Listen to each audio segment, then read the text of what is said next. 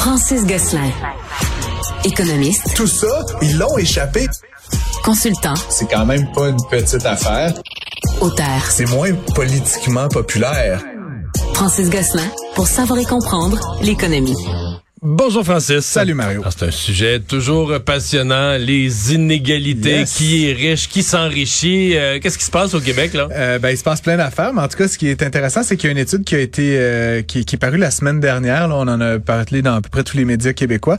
Euh, et puis, c'est intéressant, je trouvais, de décortiquer un peu ce que dit euh, l'étude, parce que dans les faits, euh, certains médias ont titré que bon, l'écart entre les riches et les pauvres continuait de s'accroître, ce qui est pas faux.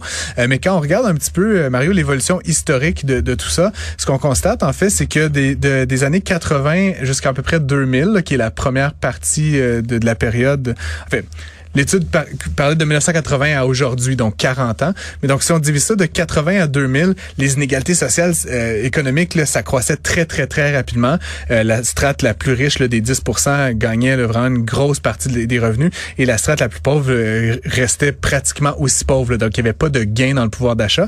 Ce qui est intéressant, c'est quand on compare ça avec les, la deuxième partie de la période, donc de 2000 à 2020, oui, les riches continuent de s'enrichir, mais moins rapidement que dans la période précédente.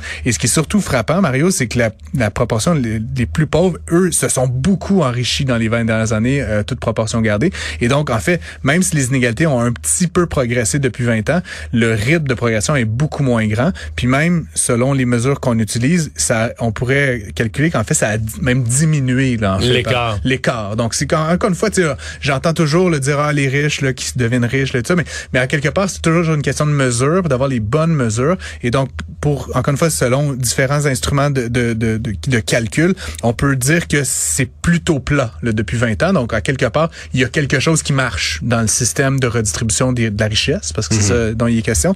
Euh, puis moi, ça, ça me réjouit, si tu veux, Sauf que ça, ça s'est combiné là, de 2000 à 2020 avec une période. Tu sais, là, tu parles des comparaisons à l'intérieur du Québec entre les riches et les pauvres. ouais, ouais, ouais. Mais si tu comparais le Québec avec les autres juridictions, 2000-2020, c'est les années de Jean Charest, mais c'est les années où le. Québec est devenu la province la plus pauvre au Canada. C'était Ouais, épouvantable, des années noires. si tu nous comparais avec les autres provinces, tu sais, on est parti, on était dans le milieu de peloton. Ouais. Puis on a fini qu'on est la province. on- écoute, que, a vers 2017-18, là, on était la province plus pauvre que l'île du Prince-Édouard, le plus bas revenu moyen Oui, oui. des ménages. euh. Et- et Donc on est égalitaire, là, dans le sens, que les. Mais tout le monde est plus pauvre. là. Les pauvres sont plus pauvres, les riches sont plus pauvres, tout le monde est plus pauvre. Exactement. Puis ça, c'est un autre élément, Mario, qui, qui moi m'intéresse. Puis j'ai déjà même euh, fait une étude là-dessus là, quand, quand j'étais plus jeune. Mais euh, en fait, ce qui est aussi particulier, c'est que il y a deux choses, Mario. Il y a évidemment le rôle de l'État là-dedans est super important. Là, on prend de l'argent aux plus riches, on fait des transferts de différentes prestations aux ménages les plus pauvres. Euh, mais le Québec, dans le fond, si on prend juste les revenus qu'on appelle de marché, c'est-à-dire mettons qu'il n'y avait pas d'État, euh, le Québec, c'est la pire province aussi sur les inégalités de marché. Et puis qu'est-ce que ça veut dire, grosso modo, Mario, c'est que notre système d'éducation, notre système d'accès à l'emploi, notre système de création d'entreprise, tout ce qui est de marché, là, Tout ça marche pas. spontanément, là, ça marche pas. Ben, ça, Donc, ça crée une grande inégalité. Je sais pas si ça marche pas, mais en tout cas, ça avantage indûment les riches et ça pénalise indûment les pauvres. Et après le, le- le transfert, là, la- L'État redistribue là, on ça. est plutôt Ouais. moyen. Tu sais, on se compare Ouais. avantageusement à la moyenne Mais c'est canadienne. pas souhaitable. là. Ben, c'est pas Tu souhaitable. devrais Tu sais, souhaiter que ton marché économique euh, soit le plus euh, efficace Ben, possible. sans être euh, de droite ou de gauche ou pour ou contre l'État, je pense quand même qu'on peut tous s'entendre que s'il y avait un marché dans lequel il y avait moins d'intervention de l'État puis que ça créait de l'égalité, on serait content, non? Je veux dire, Ah ouais, l'État, il corrige tout le monde vit a bien posteriori, sans- hein, puis- que tout le monde vit bien avec un minimum de correction, c'est l'idéal. Puis évidemment, l'État, il, je veux pas faire de la théorie économique, mais tu sais, l'État, c'est toujours un peu inefficace. Là, il faut des paperasses, puis des relevés, programmes, des puis de l'argent qui se puis perd dans le puis il y a des bureaucrates là-dedans qui administrent des chèques qui rentrent, puis des chèques qui sortent. Donc forcément, comme je le dis, si on avait un marché qui spontanément créait une forte égalité entre tout le monde, on serait, je pense, mieux, il y aurait moins de chiolage, puis on aurait moins besoin de cette intervention-là au milieu. Là, le Québec, on est à l'autre extrême de cette, cette situation idéale-là. On crée des fortes inégalités de marché spontanément. Et, et c'est étonnant, Mario, parce qu'on a tendance à penser, tu sais, l'Alberta, l'Ontario, Ontario, ah oui, c'est le grand capitalisme, tu sais, Toronto, les grandes banques. Et pourtant, ces deux provinces-là sont naturellement sur la base juste du marché, là, de l'accès à la richesse, plus égalitaire que le Québec avant Je me souviens d'avoir, et là je remonte, là, je sais pas, 15 ans passés, je me souviens d'avoir fait des, des, débats ou des discussions pour dire c'est vrai que l'Alberta, c'était plus inégalitaire que le Québec. Mm. Il y a plus d'écart en pourcentage entre les riches puis les pauvres. Fait que là, tu prends de même, tu on est mieux au Québec. Après ça, tu dis non, on va prendre les gens un par un. On va prendre, mettons, quelqu'un qui est dans les 5% les plus pauvres. Mais en Alberta, il gagne 20 000. Au Québec, il gagne 11 000. Ouais. Fait que là, mais tu comprends? Ouais, fait que là, tu vas te dire qu'il est moins... Tu comprends? C'est, qu'on n'a pas la même définition. Parce que le riche en Alberta, il gagne un million. Pour au mm. Québec, il gagne 150 000. Celui qu'on appelle le... Non, mais tu comprends ce que je veux dire? Fait que l'écart, l'écart entre le 1 million puis le 20 000 est plus grand qu'entre le 150 puis le 11. Je sais pas si je devrais rire ou pleurer quand je t'écoute comme ça. Mais c'est ça pareil. mais tu, tu regardes ça, parce que là, tout le monde est plus riche. Tout est... Mais, donc, mais, ça, on pense pas de même au Québec. Mais donc, il y, a toujours, il y a toujours, mais c'est intéressant parce qu'évidemment, si on plonge là-dedans, Mario, il y a toujours le fameux débat, puis tu viens de, de donner l'exemple qui est parfait, entre évidemment les niveaux relatifs, hein, comme tu le dis, l'écart est plus grand en Alberta, comme tu le disais, entre le million et le 20 000, mais il y a aussi la notion de richesse dans l'absolu, c'est-à-dire que oui, il y a des gens qui gagnent des millions euh, en, Alberta, mais mais chez nous, comme tu le disais, là, puis ton exemple est très bon, les pauvres sont comme en, en vrai dollars canadiens, ils gagnent beaucoup moins. Pauvres, pauvres, pauvres, pauvre, vraiment pauvres. Donc même si on est plus égalitaire, ils, ont à la fin ils achètent moins de tomates puis de pain ben, puis de lait. Fait que ça c'est un petit peu. C'est toujours de même que j'ai pensé. Un projet Montréal euh, coupable de de, de c'est la, directrice des élections là, qui vient de coincer euh, l'ex-patronne du parti de Valérie Plante. C'est pas le parti, là, en tout cas quoi qu'on pourrait dire dans l'opinion publique que c'est par association le parti, mais techniquement, l'infraction, euh, le, le, le, constat d'infraction a été remis à l'ancienne directrice générale du parti, Mario. Donc on peut pas dire que c'était... Ah, c'est elle qui est la boss. C'était pas un sous-fifre qui a dissimulé des choses. Donc l'ancienne directrice générale du parti, euh, Marie Delpo-Paquette, qui a reçu donc là tout récemment, il y a quelques jours, un constat d'infraction euh, d'élection Québec euh, pour euh, et c'est quand même assez frappant, Mario le, le, libellé, c'est une manœuvre électorale frauduleuse, c'est pas rien.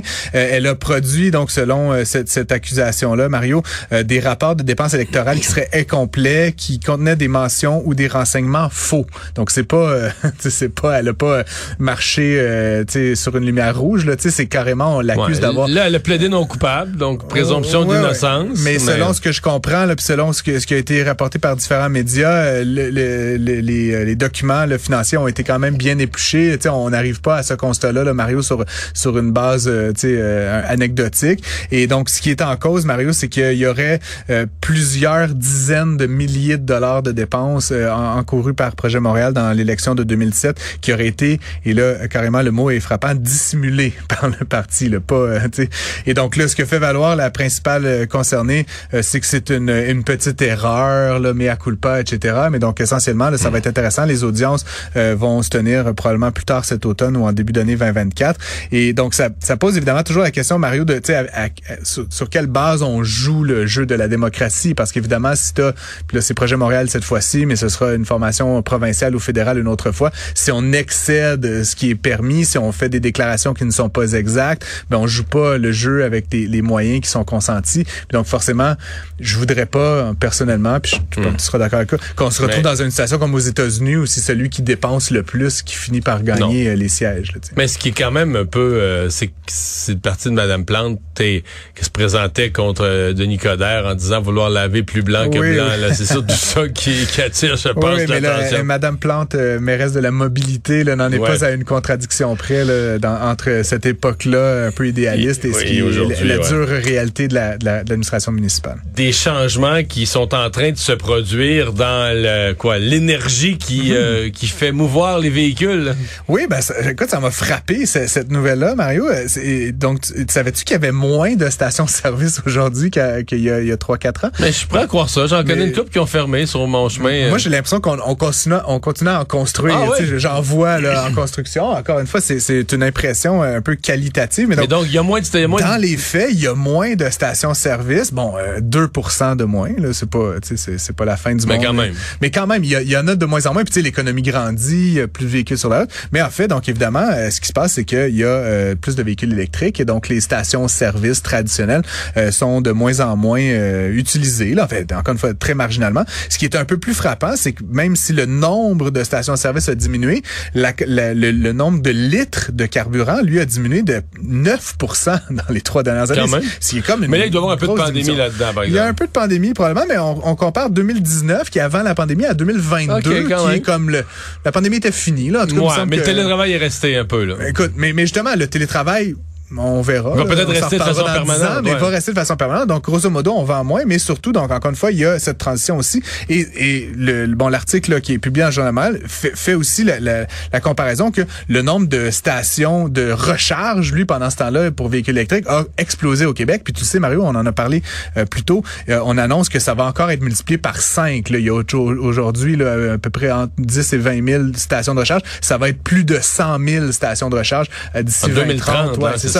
Mais tu sais, à chaque année, là, on va en rajouter des milliers là, au Québec. Et donc, encore une fois, ça serait intéressant de voir ces courbes-là, une qui est un peu descendante, l'autre qui est assez fortement ascendante. Mais il y a quand même une question que je me posais parce que le nombre de véhicules électriques puis le nombre de véhicules à essence, que c'est ces deux courbes là, qui, qui vont se croiser. Un, un, jour, un jour, on va arriver, je sais pas en quelle année, mais mettons en 2030, peut-être en 2033, mm-hmm. on va être à 50-50. Mais il me semble qu'il va y avoir un point de rupture là ou quand les, les, le nombre de véhicules à gaz va se mettre à descendre, ouais. plus personne va en acheter. Je sais pas qu'est-ce qui va arriver avec les stations-service pour vrai là. Tu vas encore avoir, c'est probablement qu'il y en a certaines qui vont s'être adaptées, qui vont aussi avoir des bornes de recharge, un peu le modèle couche-tard qui disent qu'ils vont mettre des loisirs sur des bornes très très très rapides avec, euh, un petit quelque chose à manger puis un petit branchement Wi-Fi puis quelque chose à faire pendant ben, une demi-heure. Il faudrait demander, il faudrait inviter Alain Bouchard euh, à l'émission pour pour ouais, Mais non, mais je connais ce modèle-là, ils l'ont expliqué là, ben, publiquement. Ça, mais, mais je pense un comme tu dis que à la fin, puis c'est le, le Couche-Tard est un bon exemple. Il y a, d'autres euh, entreprises, mais mettons qu'on prend cet exemple-là. Ils ont une stratégie actuellement euh, très graduelle, mais qui est comme très euh, intentionnelle, de bouger et donc dans un premier temps d'ajouter des bornes de recharge à l'offre de stations d'essence. Mais éventuellement, comme tu le sais, Mario, t'as-tu reçu ton auto semi-électrique? Oui, oui. T'aimes ça? Ouais? Oui, j'aime ça. mais pour les gens comme moi qui ont des autos pleinement électriques, quand tu dois faire le plein, tu vas t'arrêter des fois 20, 30 minutes. Fait que c'est pas comme une station-service, tu comprends? Parce que là, une station-service, tu y vas, tu mets du gaz, ça dure 3-4 minutes, là, faire le plein, là, tu vas payer. c'est toi qui le fais. pendant ce temps-là, pendant ces 3 minutes-là, tu es en train de faire rien, quelque chose. les deux mains euh, sur la pompe. Là, le, véhicule électrique, tu le branches, tu as 20 minutes à passer, mais tu veux une sandwich, tu veux un café, tu veux être entertained, tu veux jouer à la PlayStation, je ne sais trop quoi. Fait, fait que potentiellement que le, le, bâtiment, éventuellement, va être appelé à changer. Là, on va vendre peut-être d'autres choses, plus de services, des trucs qui sont peut-être plus de possibilités de consommation sur place. Puis même le, le, le, le, parking, là, les pieds carrés qui sont occupés, ben ils vont devoir disposer différemment parce que les autos vont rester sur place. Alors que dans une station-service, la voiture, elle arrive, elle fait le plein, elle s'en va, elle arrive, tu sais, il y a comme une rotation très rapide. Dans un poste de recharge électrique, il y a vraiment plus de stabilité. Donc ça sera évidemment à imaginer là, pour les architectes et autres. Mais encore une fois, c'est une transition qui va se faire graduellement, mais je pense, puis tu sais, Mario, l'objectif au Québec, c'est que d'ici 2035, qu'il y ait 100% des véhicules vendus au Québec qui soient électriques. Des nouveaux véhicules. Des nouveaux véhicules, mais... Mais c'est pour ça que j'ai l'impression qu'il va y avoir comme un petit point de rupture où à un moment donné, ça va être plus difficile. Pour le mettons, il va rester 20-30% de hmm. propriétaires de véhicules à essence, il va y avoir plus de misère à en trouver là. Oui, oui, mais tu sais, c'est comme euh, encore une fois là, tu sais, c'est comme avoir un diesel aujourd'hui. Ça va être comme un diesel, il n'y en a pas partout, mais tu sais, ça va être le monde. Je suis sûr qu'il va y avoir encore du monde qui vont se balader dans des vieilles Porsche des années 80. Là, sais, il va, il va, avoir, en rester, des places pour mettre du gaz, mais non, il va rester des camions. C'est ça, mais ça sera plus, tu sais, à chaque deux coins de rue comme on le voit actuellement. Ça va être remplacé par d'autres d'autres moyens de d'alimentation des véhicules. Puis encore une fois, pour moi, c'est excitant comme transition, là, évidemment, qu'on va voir dans, dans notre vie dans les dix prochaines années. Merci Francis. À demain.